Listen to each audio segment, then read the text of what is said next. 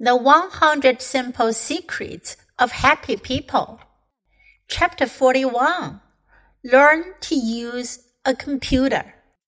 Whether there are 8 or 98, people who use computers experience the wonders of technology and of the world.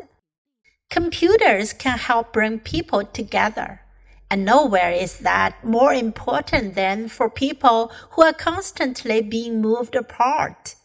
For example, computers allow access to email, and these instant messages are becoming crucial to military families who often have to live apart from one another and who even more regularly must settle in new communities apart from their friends.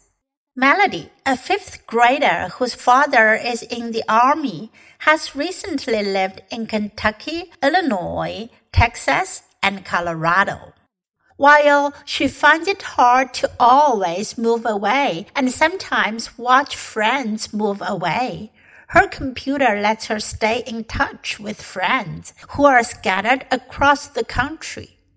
The army has found that computers have made military relocations a little bit easier for the entire family because they can use the computer to find out about their new home and to stay in touch with friends they're leaving behind.